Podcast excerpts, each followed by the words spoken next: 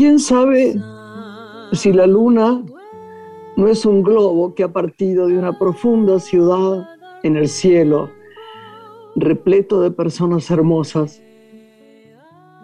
O si tú y yo nos subiéramos a él, si nos aceptaran a ti y a mí en su globo, entonces nos elevaríamos con todas esas personas hermosas, más alto, más alto que las casas, los campanarios y las lunas.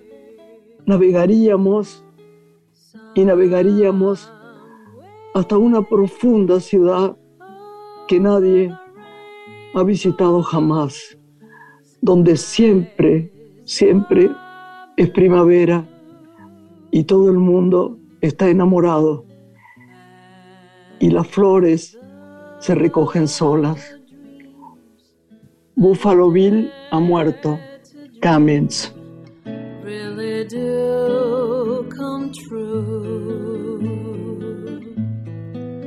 Hola Lore. Hola, buenas noches. Buenas noches, mi amor. poeta has traído. Vos sabés que yo, mira qué curioso, me lo, este libro, mira, mira, dice Navidad del 2009. Mi madre, en su propia y generosa total luz, te amo siempre. Este libro es muy importante, Juan Cruz. Vos sabés que volví a releerlo y el otro día, hace como cuatro o cinco días, pensé que debía ir a comprarte uno, esa antología poética del 10 al 62. Es un tipo extraordinario, Cummins. Y y, me parece que merece la pena tener este libro. Sí, él además de, poeta leía, eh, fue un gran dramaturgo americano, pero pintor también, ensayista, y es considerado una de las voces más importantes de la poesía del siglo XX. Parece que sus poemas tenían un uso muy extraño de las mayúsculas y la, y la puntuación, ¿no? Él llegaba a interrumpir las oraciones al escribir. Y de hecho muchos de sus poemas son sonetos del amor, de la naturaleza. Publicó más de 900, tiene una gran producción literaria. Así que es lindo este rescate que hiciste de... de Pero vos sabés que yo por eso el otro día, leyendo a, la manera que escribía y pensándote, pensé, Buffalo Bill ha muerto, tiene que ser para Lorena, porque me parece que tendrías que tenerlo ahí atesorado. Me encantaría leerlo. Sí, voy a, voy a ver en qué librería Acá dice ediciones Hiperión, Hiperión. No sé ya si existen, ojalá que sí. Pero muchas librerías independientes, tal vez sea una, librería de aquellas.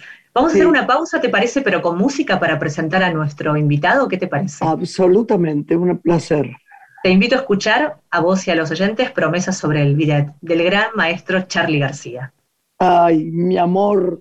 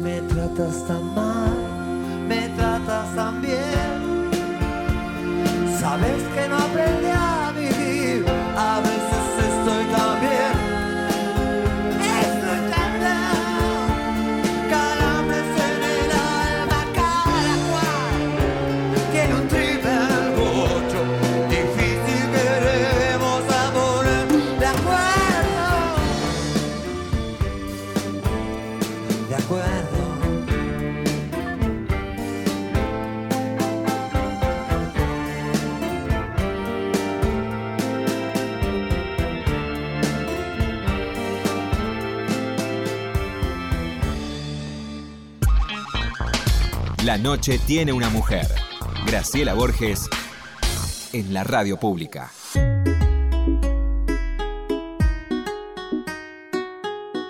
Lore, ay, tenemos que presentar a nu- a nuestro invitado. La verdad que eh, me río porque sé tanto que no sé nada, ¿viste? Que cuando uno tiene mucha información sobre una persona y la quiere, eh, no solo el pudor de preguntar, sino que, eh, ¿por qué empiezo? Este personaje maravilloso, un rey de verdad, que tenemos hoy acá, a quien adoramos, esta familia, ha tenido un padre, su padre, ha sido mi amigo durante años de la vida. Yo, antes de, sentarme a comer con él o de charlar con él o de, o toda su trayectoria maravillosa, me sentaba en el restaurante de su padre, sola, oíte esto, ¿eh? en la calle Baez, ¿no? Si no me confundo. Muy bien. Y me quedaba, y me quedaba charlando, y charlando, y charlando. Entonces siempre iba a pedir la cuenta, la pedía, de hecho, cuando llevaba gente, bueno, eh, pagaba como todo el mundo, porque es lo que hay que hacer. En general, por favor, tengamos cuidado con este tema de, viste, de, ahí nos invitan, vayamos a tal restaurante porque nos invitan. No, no, no, no, no, es un trueque. Vamos y venimos, paguemos. Y entonces él me decía, yo te invito, nos tomamos otra copita de vino, bueno, hagamos tal cosa. Y después tuvo este hijo genial que sabe de todo y que además, no sé si él le molestará que le diga, se casó, casóse, como dirían las viejitas, este, con una chica que no, igual tampoco sé muy bien cómo terminó la relación, pero que yo he querido mucho porque ha sido como hijada mía. De hecho, iba a hacerlo y, y lo fue Menditegui. Pero es un ser que admiro, que quiero todo el mundo. Es como un niño también, así como cuando presentamos a Charlie, decimos eh, lo mejor que tiene y lo más puro que tiene es que es un niño. Este también es un niño. No sé si él le gustará que, que lo diga, pero es así. Podemos preguntarle de todo, de comida, de arquitectura, de responsabilidades, de paternidad, de lo que fuera. Pero además de música, porque real, realmente es genial. Es genial. Es como la mano derecha de, de muchos, entre ellos de Charlie. Y, y lo amamos este, mucho. Y me gusta presentarlo hoy en el programa. Le doy las gracias por venir y lo dejo en sus manos, querida Lorena. Podemos agregar que además de ser músico, es arquitecto, también es cocinero, ha sido integrante de Suéter, tecladista de Soda Stereo, integró el grupo Los Ratones Paranoicos y como anticipabas, es integrante de la banda de Charlie García. Es además autor de un libro, I'm Sorry, de Gourmet Rock Tour, y esta noche tenemos el honor de recibirlo en Radio Nacional. Zorrito Juan Quintiero, muy bienvenido a la radio. Gracias por estar con nosotros.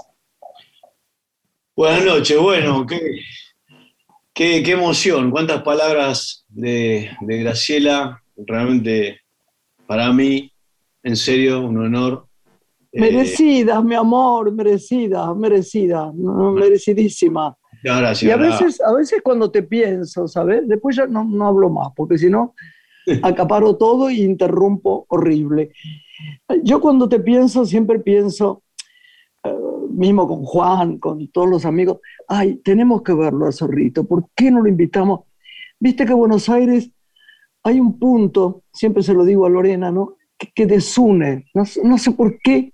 Es una ciudad donde uno planea todo el tiempo, el ser básico se prepara y se viste y dice, ah, vamos a comer con el zorrito. Y pasa la vida y no lo hacemos, ¿no? De y verdad. realmente tenemos que hacerlo. Hay gente que tiene que estar junta. Yo después de esta pandemia me di cuenta que no quiero desperdiciar un minuto sin, por lo menos intentar ver a la gente que amo, ¿no? Entre la que estás. Así que Bueno. bueno, te lo dejo, Lore, te lo dejo. Muchas gracias, Bueno. Gra. Muchas gracias, Gra. Antes, antes que, que dejes de hablar, también expresarte mi, mi afecto, mi cariño a través de los años. La vida me juntó con vos por varios lados también, ¿no? No solo por Betina. Me preguntabas por la relación. La relación es, es ex- excelente, es de familia, aunque ya no estamos eh, juntos, pero, siempre con mucho cariño. Eh, yo la, realmente la, la quiero mucho, es la mamá de mis hijos, la admiro también, así que por ese lado muy bien. Y por el otro también me ha tocado encontrarme con vos a través de un, de un genio, de un artista íntegro, total como es Charlie García, con el que vos también has tenido la suerte como artista, eh, en, tu caso de la actuación, pero de cruzarte hasta, hasta en una película en la que él hizo la música, cosa que, que no ha pasado mucho, eh, y eso realmente me parece formidable, me parece hermoso que te haya pasado, ¿no? que, que- que en esa película tan tuya la música sea nada más y nada menos que pubis angelical, con lo cual creo que, bueno, tenemos algunos puntos en común, sin vernos todos los días, como vos decís, pero, pero con la gracia El, y... el otro día vos sabés que falté al cumpleaños porque me apuné en, en Tilcara y me sentí mal, muy mal. Y Sí, todavía estoy, viste, hablo con dificultades en- porque me- mi sinusitis crónica me deja hablar pésimo. Pero bueno, eh, y no pude ir porque tuve miedo, viste, y sabía que iba a haber mucha gente. Al día siguiente hablé con él largamente, después me mandó un videíto, yo lo quiero tanto, tanto, y a Mecha también tanto. Y bueno, No, y pensé que ahí te iba a ver y no te vi porque no fui. y él te quiere mucho a vos, ¿eh? sos, de los, sos de los personajes o de las personas personajes que, que él realmente siempre tiene en cuenta. No, no, no, no, no son tantas, ¿eh? no son tantas. Sin embargo, contigo, a- a- desde que yo trabajo con él, siempre Gra estuvo, estuvo presente de cuerpo, presente con su voz, en relatos, en los recitales, ¿no? Eh, ahora en el CCK también estuviste, creo que con... con- En con- 60 por 60, después Claro. hice La hija de la lágrima. Entonces el tuyo es un caso, el, cuyo, el tuyo también es un caso bastante particular dentro de, de- del, del movimiento artístico argentino, porque realmente vos, Renata Yuyen, ¿no? gente que ha estado mucho con, con García en, en- en muchos de sus espectáculos y que siempre las tiene presente, cosa que eh, yo creo que es un privilegio para nosotros, como, como en el caso mío también, poder seguir trabajando con él, porque realmente es un artista de otra liga, de otra mm, calaña, y, nosotros lo disfrutamos mucho, como, como argentinos que somos y como amantes de la música y de la letra también. Justamente, Fabián, nos preguntamos qué aprendizajes, qué enseñanzas recibís de Charlie en lo cotidiano, ¿no? Habiendo también sido parte vos de la organización de este gran homenaje que se le hizo hace muy poco. Eh, bueno, hola, buenas noches para vos también, para, para todos los compañeros Gracias. que no los había saludado. Eh, aprendizaje es una canción de Sui Generis, casualmente, y yo nunca dejé de aprender, siempre aprendo algo de García, porque es, es un ser artístico, ¿no? Yo creo que es un, por supuesto que es un ser humano primero y una persona con, con altas y bajas como todo, pero es un artista consagrado a su obra, ¿no? Alguien que se levanta y es Charlie García y hace música todo el día y compone y siempre está pensando en su próxima obra a editar, en su verdad.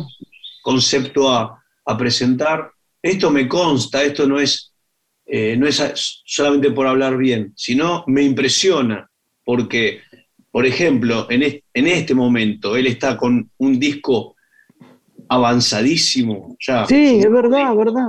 su nuevo disco, Entonces vos decís, ¿pero cuándo lo hizo? ¿Cómo lo hizo? Y sí, lo fue haciendo artesanalmente, ¿eh? trabajo hormiga todos los días, pero no desde ahora, desde hace un año que viene. Yo voy al estudio y lo veo, está siempre cuatro, días, cuatro horas por día, cinco, se queda en el estudio, graba, sobregraba, escribe.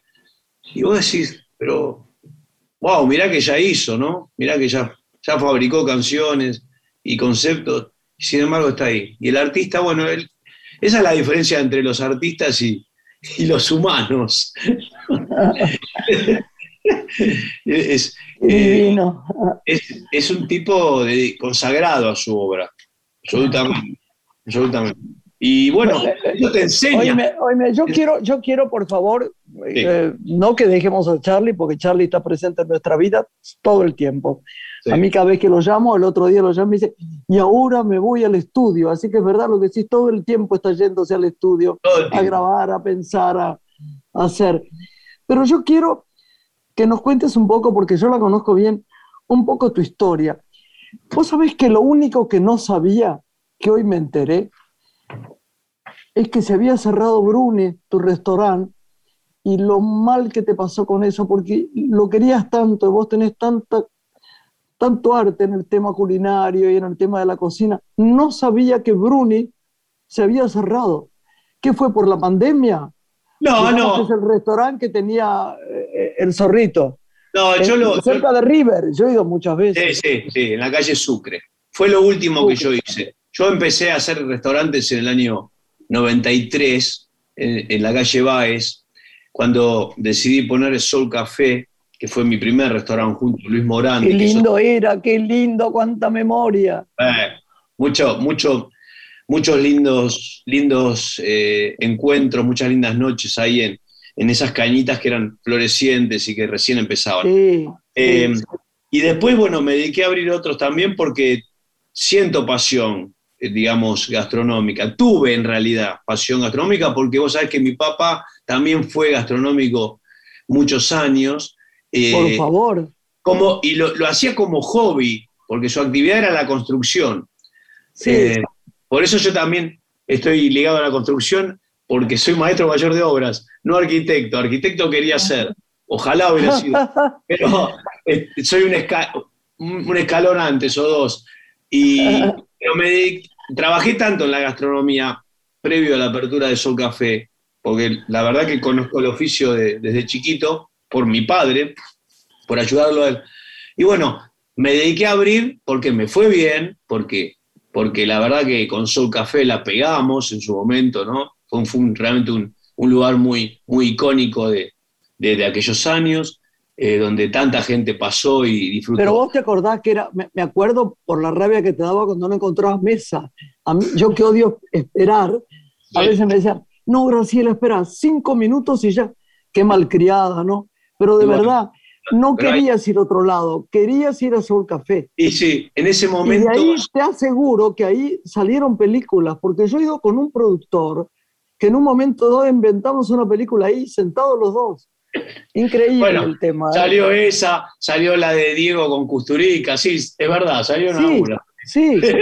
Pero fue un gran, un, gran, un gran tiempo para mí y para mi familia, ¿no? para mi papá, para mi hermano y, y, bueno, fueron 25 años de gastronomía. Eh, después llegó la pandemia, yo tenía Bruni, pero ya me agarró a mí, de alguna manera, cansado no de la pandemia, sino de, la, de lo que yo había definido como la pimedemia, que tanto sí. revuelo, revuelo armó. Y, pero yo cuando me refería a la pimedemia me refería al, al problema de tener una pyme eh, en Argentina, que es muy compleja, que no es para ahora desarrollarlo, pero bueno, es un formato muy dificultoso, sí. muy dificultoso muy. de sostener, de, de, de cuidarlo, de, de, poder desarrollarlo con, con, tranquilidad. Y bueno, yo venía cansado y, y, y la pimedemia se refería también a, a, este problema de hace, de hace muchos años de, del formato de, pequeña empresa que, que, que tenemos. Y decidí Ah, decidí, decidí, terminar mi experiencia gastronómica eh, cerrando Bruni, cerrando Bruni, eh, porque ya estaba cerrado por la pandemia y, y, bueno, la verdad es que dije, estoy cansado del día a día, de, los problemas, porque todo parece muy lindo y el éxito, y, pero hay todo un lado B bastante dificultoso, bastante complicado. Uno toma mucho riesgo al, asumir una pyme y, bueno, decidí cambiar, decidí terminar y volver un poco a, concentrarme más en, este privilegio que tengo, que es poder tocar eh, música y bueno, al lado de Charlie y de otra, de otra gente también, así que eh, no se cerró por la pandemia. No estoy triste por haberlo cerrado, es una decisión personal, es un cambio de, vida que, me, que tengo derecho a hacerlo también y, que lo quiero hacer y estoy contento de, esta nueva etapa. Te han considerado, Fabián, el pionero de la gastronomía, ¿no? En la zona de Cañitas vos nombrabas al Soul Café, hubo otros también emprendimientos que ahora cerrás, como decís, esta etapa muy decidido y la pregunta es cómo inicias tu camino con la música, la otra este, mm. realidad que tanto te apasiona, ¿no? Tu vocación. Yo siempre, fui de alguna manera bicho musical desde chiquito y en mi familia fui el, raro con eso, ¿no? Porque no, no, había, no había un papá musical ni una, ni una mamá tampoco. Eh, mi padre, italiano, calabrés, inmigrante, eh, escuchaban música en casa, pero no, no había una impronta, no había un hermano grande que tocara, ni, ni uno ni un primo, nada. Y bueno, yo, lo que pasa es que yo conocí al, rock argentino cuando era infante, en el colegio, en la escuela pública. Eh, yo tocaba la guitarra y, a mí me, pasaron a buscar un día por el aula, a mí y a otro chico que tocaba la guitarra también en mi, en mi grado. Eh, un chico que, bueno, que hoy casualmente es una historia muy, muy loca porque hoy es un, un monseñor. Es verdad, dicen que está al lado del Papa. Exacto, Monseñor que era compañero. señor, te debe bendecir, zorrito, por favor. Compañero mío de, grado, compañero mío, íbamos al colegio juntos y volvíamos, porque vivía en la misma cuadra que yo. Pero bueno, él eligió el camino el Señor y uno eligió el otro camino Hace algunos años nos encontramos en Roma, después de tanto, lo fui a visitar, eh, me invitó a la audiencia, ahí es ahí donde también conocí al Papa y toda esa foto que, que, circuló tanto, que donde yo lo hago reír al Papa y, mi hermano sacó esa foto tan buena de los dos riéndonos a carcajadas por algo que le había dicho, pero eh, gracias a Monseñor Karcher que me habilitó, a mi amigo Guillermo Karcher, mi compañero. Y bueno, eh, cuando nos vinieron a sacar del aula en el colegio, en tercer grado, nos llevaron a, otro aula y nos juntaron con chicos más grandes que también tocaban y cuando se iba la maestra, la travesura de esos chicos era tocar canciones de rock argentino. Esa era la, cosa prohibida. Eh, imagínate, y ahí yo conocí el rock nacional y, bueno, me hizo, me hizo mucho bien, me hizo mucho bien conocer eh, a Charlie, a Espineta, a Papo, a Manal, a toda esa cosa fundacional, a Lito Nevia, a toda esa parte fundacional del rock argentino. Y, después fui adolescente, fui mucho a los recitales y me decidí a estudiar piano a los 16 años. Y a los 18 ya tuve la primera oportunidad para tocar con suéter, con Miguel Zabaleta y, de ahí no paré, porque de ahí pasé a Soda Stereo y de Soda pasé a Charlie, así que fue, fue meteórico, sí. Y de todos los encuentros que mantuviste con músicos de aquí o de otros países, ¿con quién hoy te gustaría mantener una conversación, volverte a encontrar? Y a mí me hubiera gustado intimar mucho con Luis Alberto Spinetta, ¿no? Yo sabía que ibas a decir eso. Es el, otro, de alguna manera, el otro, el otro Dios de, mi cultura, ¿no? De mi cultura, de la, de la, formación que yo tengo cultural. Yo estoy formado con, con el rock argentino. Eso para mí fue el arte, fue fue la educación, fue la apertura del cerebro, de la cabeza, fue la, búsqueda de la libertad, fue eh, llevar el pelo largo con, con, autoestima, con, con, orgullo, no sé, fue, fue todo. Y ese fue mi paraguas. Y bueno, con, Luis eh, solamente me tocó compartir una vez el escenario, cuando Charlie lo invitó en Vélez, pero hemos tenido algunas conversaciones gracias a la gastronomía. Vos fíjate lo que, lo que, lo que es la vida, ¿no? Porque Luis eh, venía mucho a Bruni en el principio a comer pulpo, era muy fanático del pulpo. Entonces eh, venía, pedía la mesa y, y dos o tres veces me invitó a sentarme. Y para mí era realmente era como estar, viste que cada uno tiene su, su, eh, sus dioses. Claro que sí. Decime una cosa, Zorrito, ¿a, a qué hora te acostás? ¿Te acostás muy tarde? Yo soy búho, así que yo me acuesto tarde. Digo, me meto en un cuarto temprano, miro, leo, estudio, medito, pero en realidad me duermo muy tarde. Y, y en no general tan tarde, lo- ¿eh? los artistas son búhos. ¿Vos, vos sos Yo- búho o no? Yo fui, yo fui, pero fui cambiando y ahora no me acuesto tan tarde, tampoco temprano. Pero ahora casualmente estoy haciendo un programa en la televisión que se llama No es tan tarde, en Telefe, Sí. con Germán Pawlowski. Hace un mes Sí. empezamos. Es Eh, lindo el programa, me gustó. ¿Has visto? Sí, y me cae muy bien también Pawlowski. Bueno, ahí estamos. Yo estoy haciendo la, la banda, es en formato de late show, estoy ahí en la banda. Divino, divino lo que hiciste. Lo vi, lo vi una sola vez, pero lo voy a seguir viendo. Me encantó. Bueno. ¿Cómo funciona la música en el programa? ¿Improvisás? Es, ¿Explorás los intereses de los invitados? ¿Cómo, ¿Por dónde va No, la banda? Funciona como apertura, o sea, cortina de apertura, eh, cortina de salida a un corte. Básicamente es eso, porque es un, este, en este caso es un programa de 24 minutos de artística, muy poco, donde tiene un invitado y entonces el reportaje se- se absorbe todo el tiempo. Pero si el invitado hace música, le dejan dos o tres minutos para hacer música con la banda. Viste que la televisión le cuesta, ¿no? Desde que, desde Sí. que no estaba día en la televisión, eh, está difícil la música en la Está televisión. difícil. Oíme, Eh. mira, tenemos que hacer una pausa, pero te pido que en la próxima, si le parece bien también a, a Lorena, hablemos un poco de comida. Sí, claro. Porque he visto que haces unas recetas y una... No, no, me encanta. Decime, ¿no tenés un, un método para bajar de peso Sí. después de la Ahora- pandemia? ahora- ahora te lo- después de la pausa te lo digo. Dale, dale. Hacemos una pausa con música, con Danza Rota de Soda Stereo y volvemos con Zorrito con Quintiero.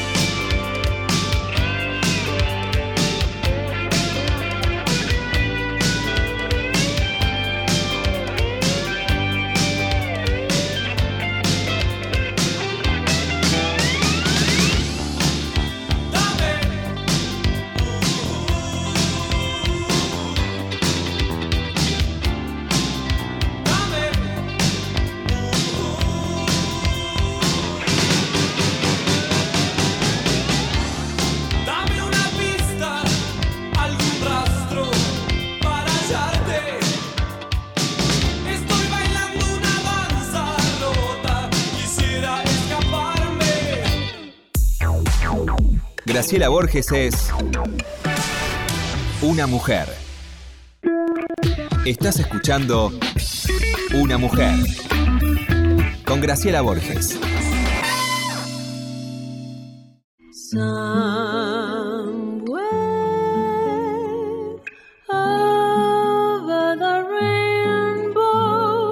Sí, Lore, seguimos acá tan divertidas.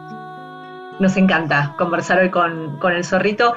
Bueno, estábamos hablando de, de, gastronomía. Graciela quería involucrarse en ese universo del que tanto vos conocés, acerca de alguna receta que puedas sugerirnos o que sea tu predilecta y nos la puedas compartir.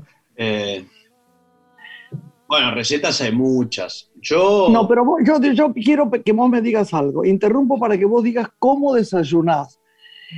¿Te encanta comer dos huevos? Es así, ¿no? Mire, Contá no, un poquito. Me, me Dos huevos a la mañana en desayuno. siempre, siempre me gustó el desayuno con huevos, con pan, Sí. con manteca y café. Dice sin que acá no se hace eso, no, es muy americano. No. Sí, a mí ese me gusta. Café sin azúcar, jugo de pomelo. Sí, Pero hace un tiempo ya no como nada a la mañana, solamente tomo café y ¿Sí? salgo a entrenar. Hace años que, que todos los días Ah, me, me- me hago un- una hora para, me, me voy 40 minutos a correr, vivo cerca de los parques y no puedo dejar de hacerlo. Eh, entonces, qué el- bueno, qué bueno. Eh, me hace bien, siempre me hizo bien. Aparte yo juego al fútbol, entonces, eh, a pesar de mi edad, todavía sigo jugando y... De mi edad, dice, me hace gracia. Bueno, pero son, son 5-5 ya, ¿eh? No, no, Bueno, tan es increíble. para jugar al fútbol, pero, pero no, no como más a la mañana, ¿viste? Eh, a pesar de que me gusta mucho lo que, lo que los huevos poché me gustan, los huevos poché Sí, ah, qué rico. con un, con un pan eh, tostado y bueno, hoy se usa mucho la palta en vez de la manteca, ¿no? Sí, es verdad, la palta. Pero, pero a mí la manteca, viste, Francia, O tenés la manteca ghee también, que está muy recomendada, o el aceite de coco, ¿no? Para hacer los huevos. sí, ahora, ahora hay toda una, toda una nueva gama de, de sustitutos, ¿no? Sí. Sustitutos de lo, de lo tradicional. Más Eh, saludables. Pero sí, más saludable. Pero yo eh, no, no los estoy usando. Yo directamente me tomo café y después voy al, al almuerzo directo. Porque ¿Qué también, almorzás? A ver, también dicen que, que hacer el entrenamiento sin, sin nada pega mejor. Bueno, no sé, ya me acostumbré a eso yo. Ahora estoy ahí. Eh, a ver, yo, para mí, hoy, por ejemplo, en esta etapa, ahora que se rebrune y todo, yo estoy cocinando mucho para mí. En vez de yo siento que como mejor en mi casa que afuera, muy bien. que como menos y más contundente. Cuando voy a comer, como más, porque las porciones o porque. no es sé. verdad, verdad. Entonces yo como menos en casa.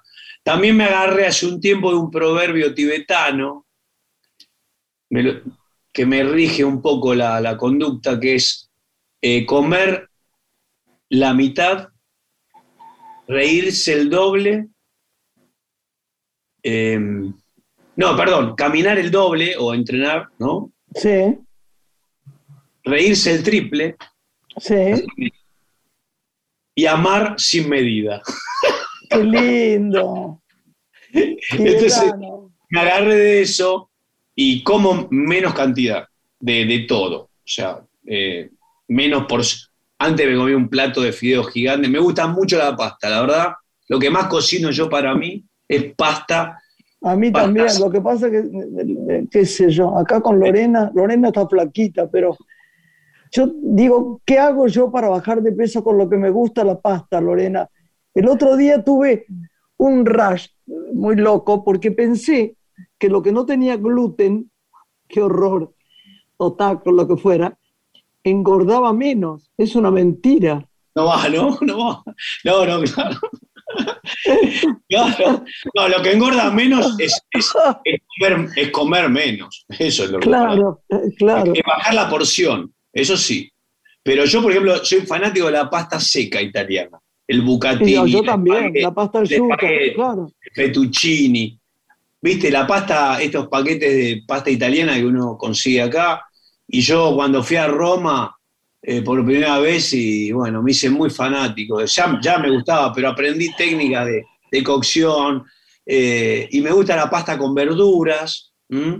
A mí también, sí. con menos, por ejemplo, con menos tomate y más verduras. eh, Sí. con- me gusta el queso pecorino. Bastante romana me gusta la pasta, ¿no? Los Sí, platos romanos eh, me, me fascinan. Me, me volví loco cuando fui. Y sobre todo eso, y como más verdura también. Mucho más verdura. Mucho más verdura. Y la verdura. Mucho más saltada, verdura. Saltada, saltada. El brócoli, el, el espárrago, eh, arvejas, espinacas, todo. A veces me hago plato de, de un mix de verduras verdes, eh, las, las, las blanqueo un poco, poquito, poquito, y después las termino con un poco de oliva, un diente de ajo eh, aplastado, qué rico. sal marina y, y un poco de queso rallado arriba, y a, la, a la italiana, ¿no? A la- A la la- Eso, italiana. Fabián, es un acierto para la medicina keto, saltear un poco las verduras porque dicen que lo crudo inflama. Entonces está bueno darles Es verdad, un toque de cocción. Es, más, aplicás lo del ayuno intermitente, que también la Es verdad, medicina keto o dieta cetogénica lo propone, es tener dos comidas fuertes al día y no desayunar, tomar de pronto una infusión. Y uno se acostumbra a eso, es genial para el organismo porque no asimilás alimento y dejás ca- pasar 10 o 12 horas para la próxima comida. Y el Yo sabes lo que hice. se ¿Sabes lo desinflama. que hice? Viste que ahora estuvimos con el cumpleaños de Charlie y tuvo en el Sí. CCI. Fue un mes muy intenso, ¿no? Fue un mes de ensayos en doble turno. Llegué, llegué a estar un mes haciendo una sola comida por día. O sea, a la noche. O sea, que eran ayunos como de 23 horas, de alguna manera. Y me la banqué y realmente hoy se nota. ¿De verdad bajás de peso bajé, haciendo ese ayuno? Yo ¿Sí? bajé. yo- sí, comiendo menos bajás, seguro. Y tomando menos alcohol también, bueno, por supuesto. Pero, y también haciendo actividad. Ahora, te digo la verdad, muchas veces pienso, digo, pero yo tendría que, yo no como golosina, no como galletita, no como palito, no como eh, papa frita, no, no como un montón de cosas. Ya mismo he dejado el helado, que era, yo era fanático, soy, soy, era adicto al helado. Y, la verdad es que no como. to- Y así todo, así todo hay que cuidarse para estar eh, eh, flaquito. Divino, para estar divino. Flaquito, está bueno, está flaquito. Está bueno no estar, no estar excedido así, no estar, no estar panzudo, ¿viste? Hinchado. El problema es estar hinchado. ¿no? Ese, eso, eso, eso.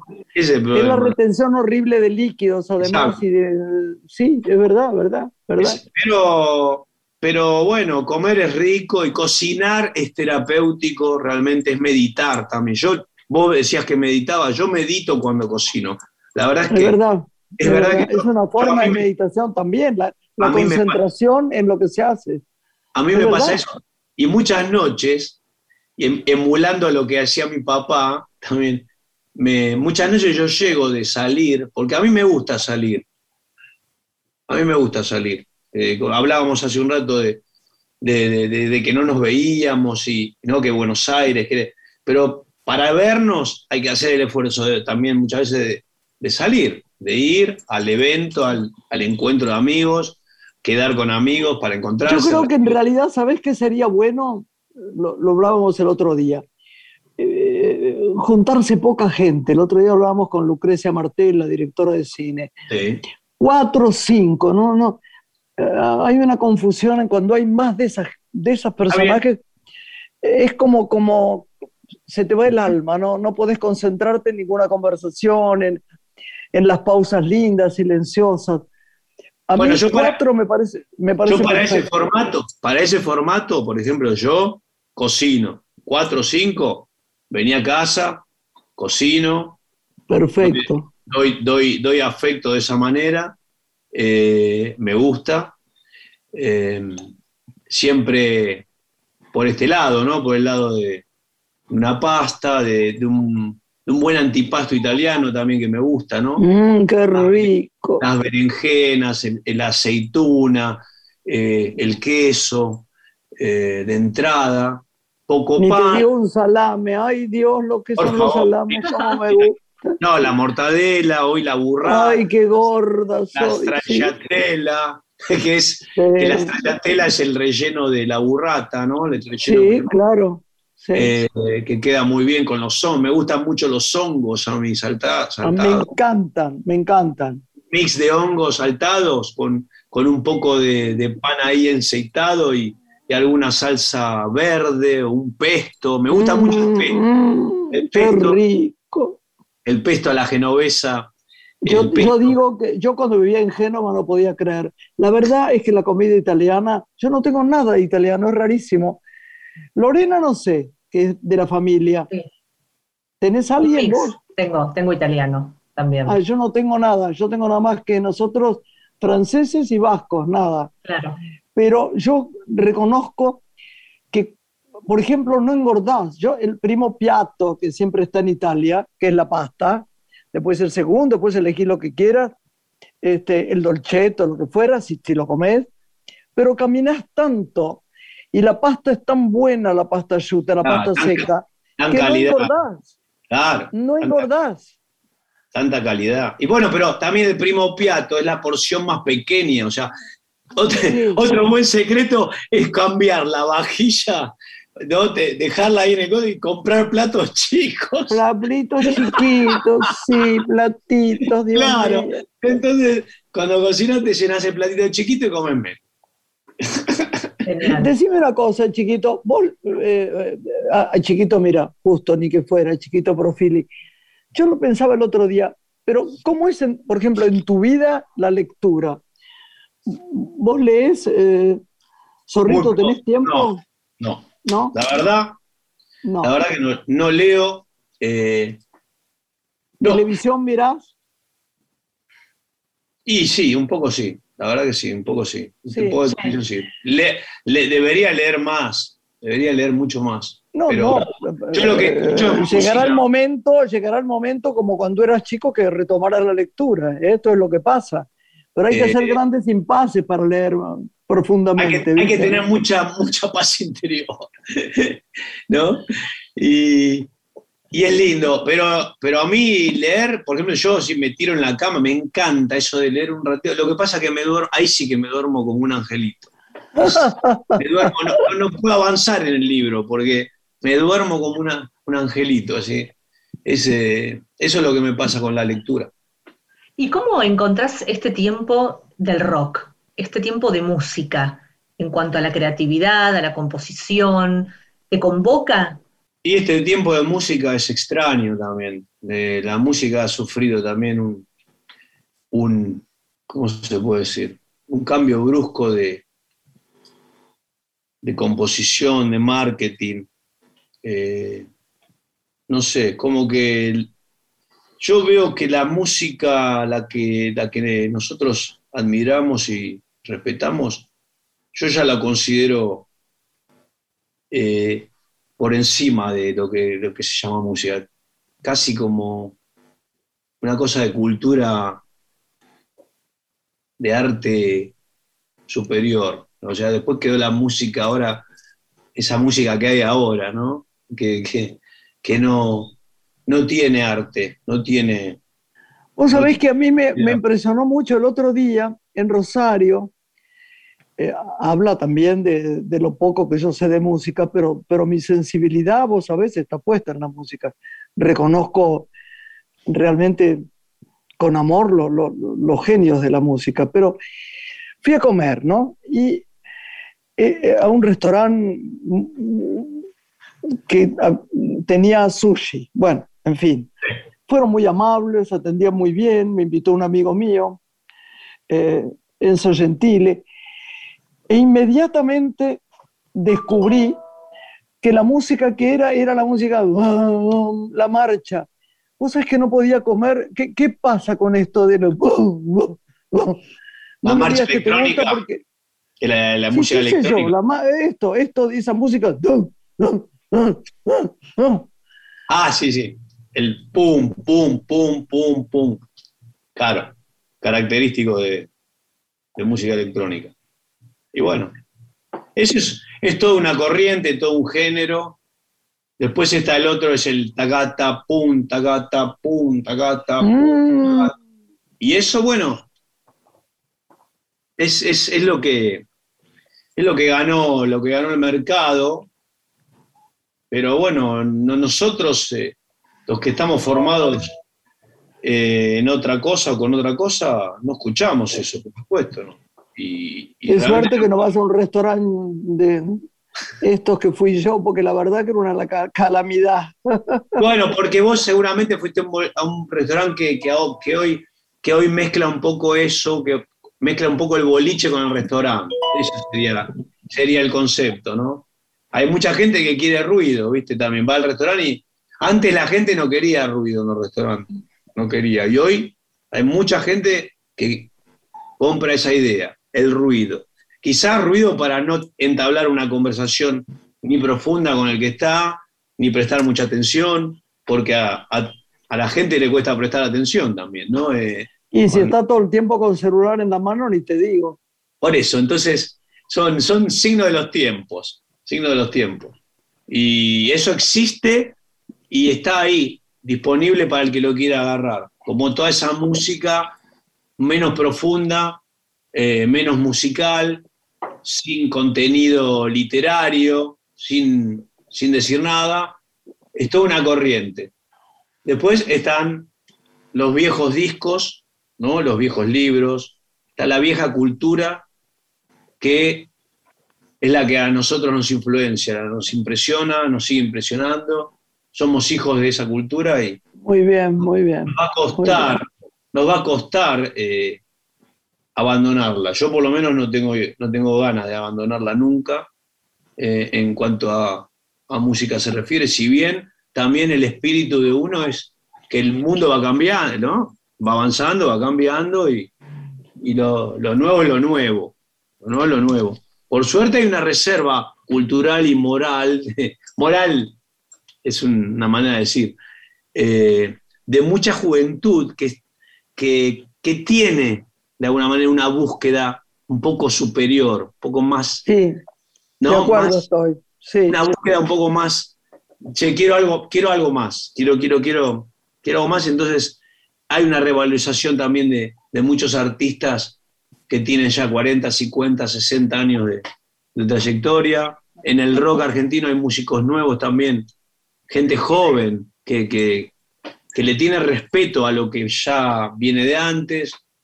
Así que, por lo menos, por lo menos eso. ¿no? Nos tenemos ya que ir, no puedo creer, Lorena. ¿Qué querías preguntarle? No, para cerrar, ¿cómo él iba a concluir el año? Tenía alguna agenda para diciembre de presentaciones que pudiera compartirnos. Ahí está. Yo voy a terminar el año tocando eh, en dos shows en la cancha de polo con el tributo a Soda Stereo que quedó Bien. Que quedó trunco cuando empezó la pandemia.